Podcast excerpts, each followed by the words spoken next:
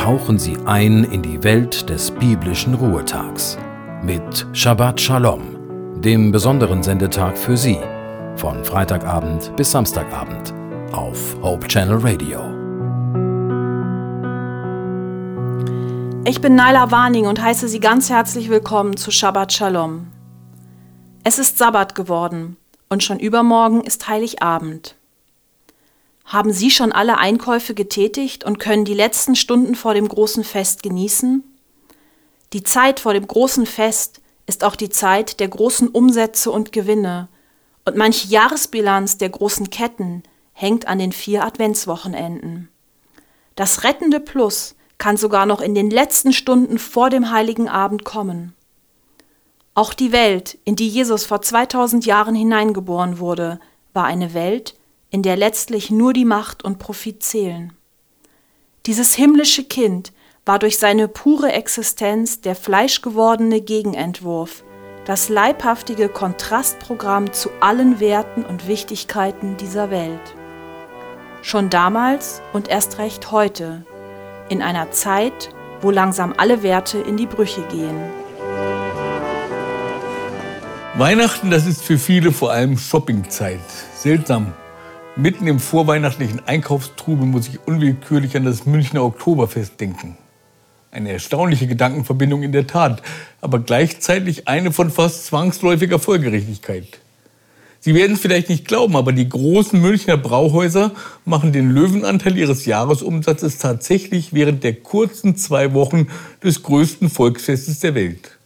Da rauscht nicht nur das Bier durch die Kehlen von sieben Millionen Besuchern aus aller Welt, sondern es rauschen auch die Eurofluten in die Kassen der Brauereien und sonstigen Betriebe, die das Privileg besitzen, auf der Theresienwiese vertreten zu sein.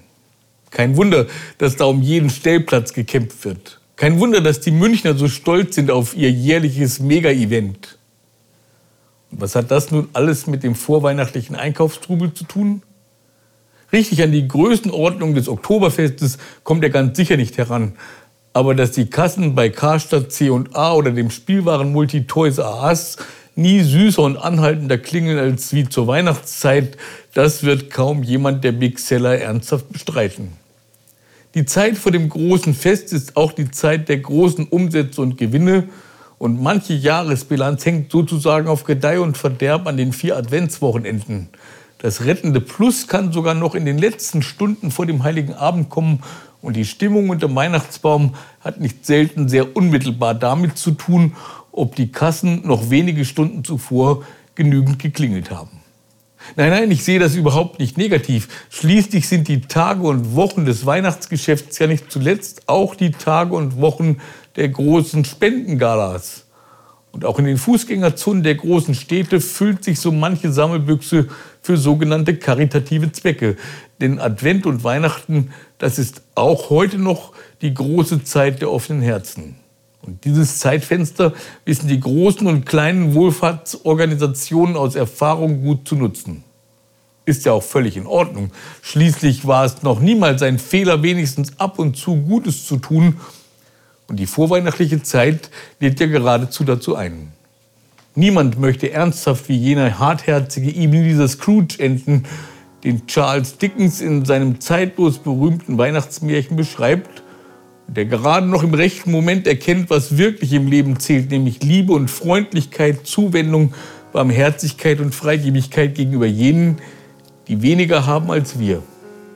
Keine Frage, es wäre kein Fehler, sich gerade in diesen Tagen wieder mal ganz bewusst daran zu erinnern und in diesem Sinne auch aktiv zu werden. Aber das muss ich Ihnen ja sicher gar nicht erst sagen, oder? Im Übrigen bin ich ein Kind der Großstadt und der vorweihnachtliche Trubel in der Innenstadt von Braunschweig, der Stadt, wo ich meine Kindheit verbrachte, hat für mich schon immer eine besondere Faszination.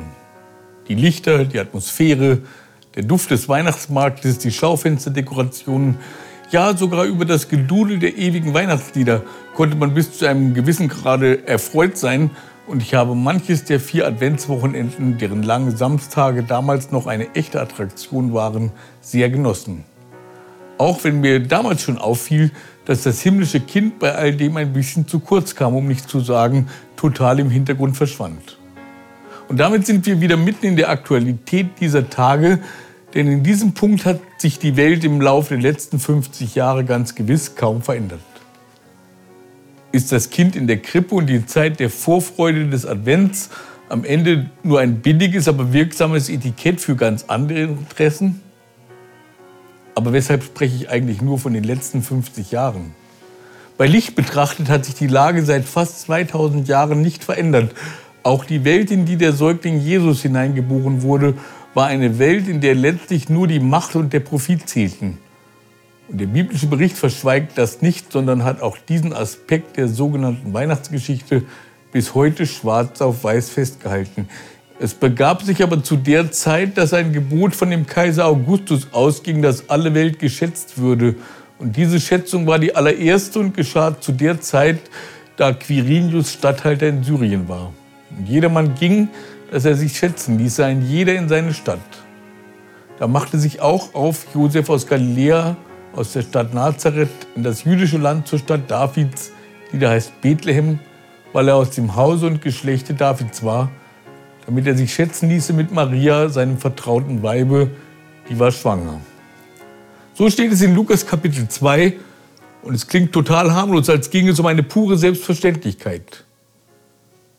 Die Wirklichkeit war wesentlich unromantischer, um nicht zu sagen brutaler, denn was da ablief im gesamten römischen Reich, das geschah unter Zwang.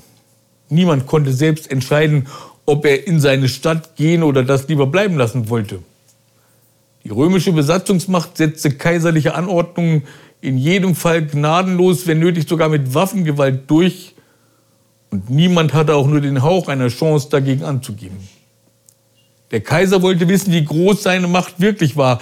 Diese Macht entschied sich nicht nur an der Stärke seiner Truppen, sondern auch an der finanziellen Kraft des Imperiums. Und allein deshalb ließ er diese gnadenlose Völkerwanderung in Gang setzen. Nein, es war nicht im Winter, denn der kann auch in Palästina ganz schön kalt sein und kein Hirte hält sich dann mit seiner Herde draußen auf. Selbst wenn es im Frühling war, forderte dieses globale Unternehmen von allen, die daran beteiligt waren, alle Kräfte.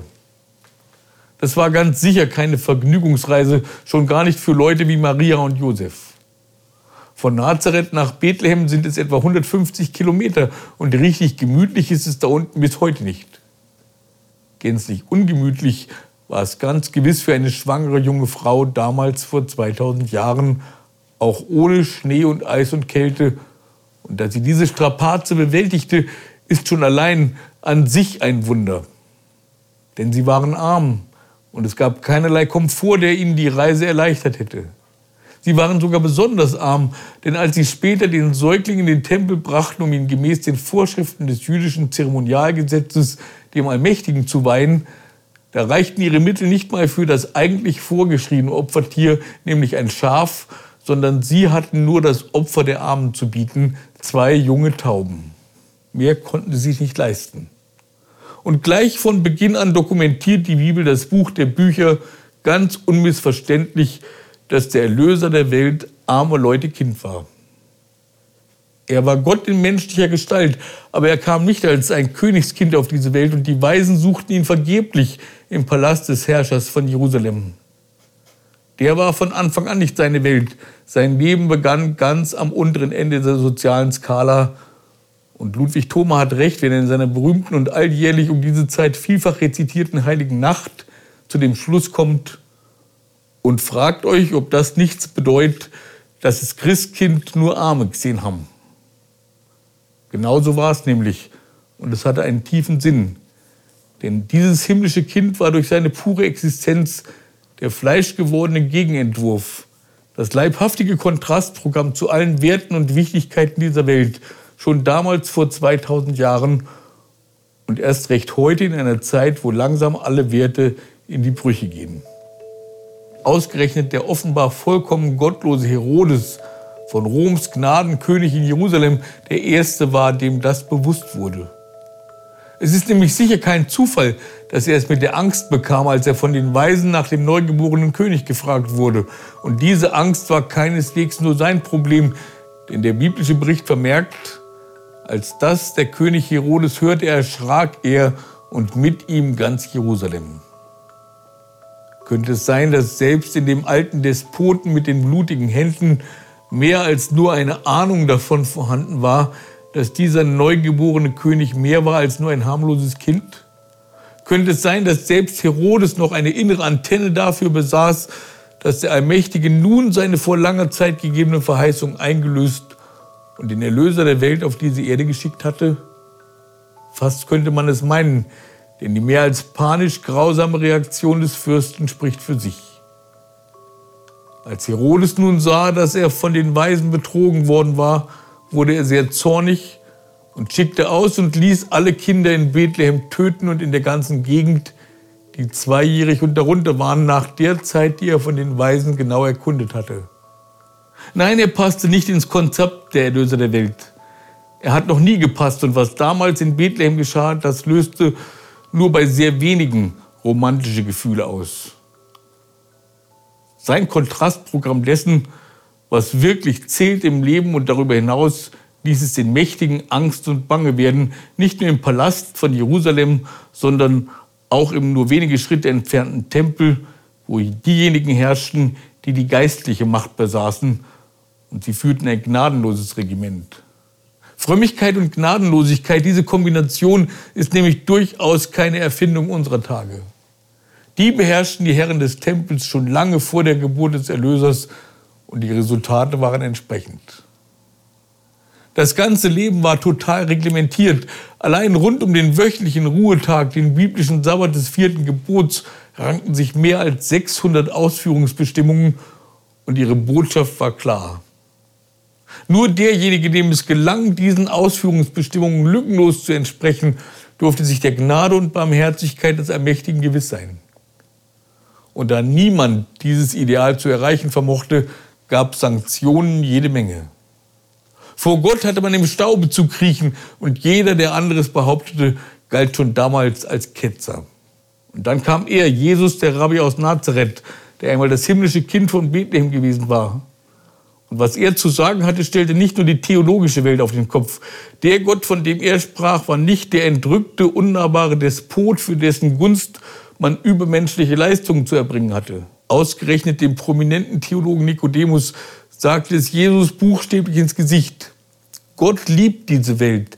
Er liebt sie so sehr, dass er seinen einzigen Sohn gesandt hat, damit alle, die an ihn glauben, nicht irgendwann ohne Hoffnung enden, sondern für immer leben können kann sehr gut verstehen, warum Millionen von Bibellesern diesen Text als den goldenen Text der Bibel bezeichnen.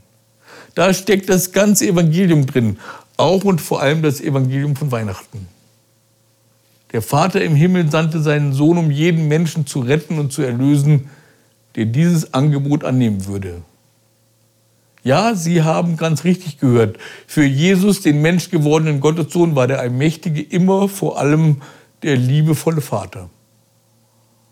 Das war damals vor 2000 Jahren eine Sensation und heute ist sie es nicht weniger, diese Botschaft des Rabbis von Nazareth.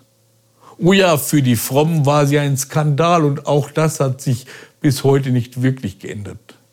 Kein jüdischer Gelehrter durfte es wagen, so profan von Gott zu reden, wie Jesus es tat. Kein Fundamentalist gleich welcher Konfession und Weltanschauung würde es heute wagen. Nur der, ihn am besten kannte, hatte überhaupt keine Skrupel, so nicht anders von Gott dem Allmächtigen zu sprechen. Und seine Botschaft erreichte die Herzen von Millionen. Am deutlichsten hat er sein Bild von Gott in der schönsten Geschichte beschrieben, die er damals erzählt hat.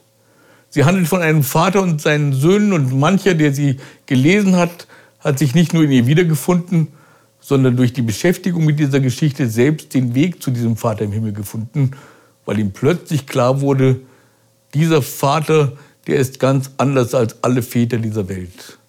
Der wartet mit offenen Armen auch auf mich.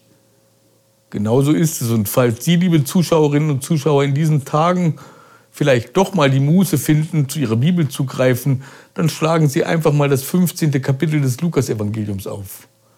Dort finden Sie diese einzigartige Geschichte, und zwar ab Vers 11. Ein Gleichnis. Und doch die Wirklichkeit vielleicht auch ihres Lebens. Weil dieser Gott so ist, wie er ist, nämlich so, wie Christus selbst ihn beschrieben hat, deshalb konnte der Rabbi von Nazareth über sich selbst und seine Aufgabe in dieser Welt sagen, dieser Gott hat mich gesandt zu verkündigen das Evangelium den Armen. Er hat mich gesandt zu predigen den Gefangenen, dass sie frei sein sollen und den Blinden, dass sie sehen sollen und den Zerschlagenen, dass sie frei und ledig sein sollen und gegenüber allen Menschen die Gnade Gottes zu bezeugen.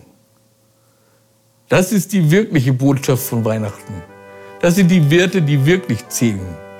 Das ist die rettende Botschaft von Bethlehem. Wären die Weihnachtstage dieses Jahres nicht eine wunderbare Gelegenheit, sich der Bedeutung dieser Botschaft für unsere Zeit und unser Leben ganz neu bewusst zu werden? Ich wünsche es Ihnen von Herzen und frohe Festtage dazu.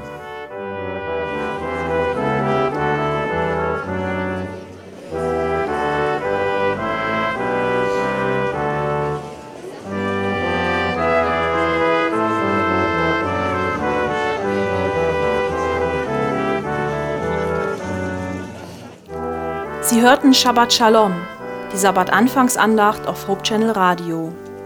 Gott mit Ihnen an diesem Sabbat. Genießen Sie diesen besonderen Tag.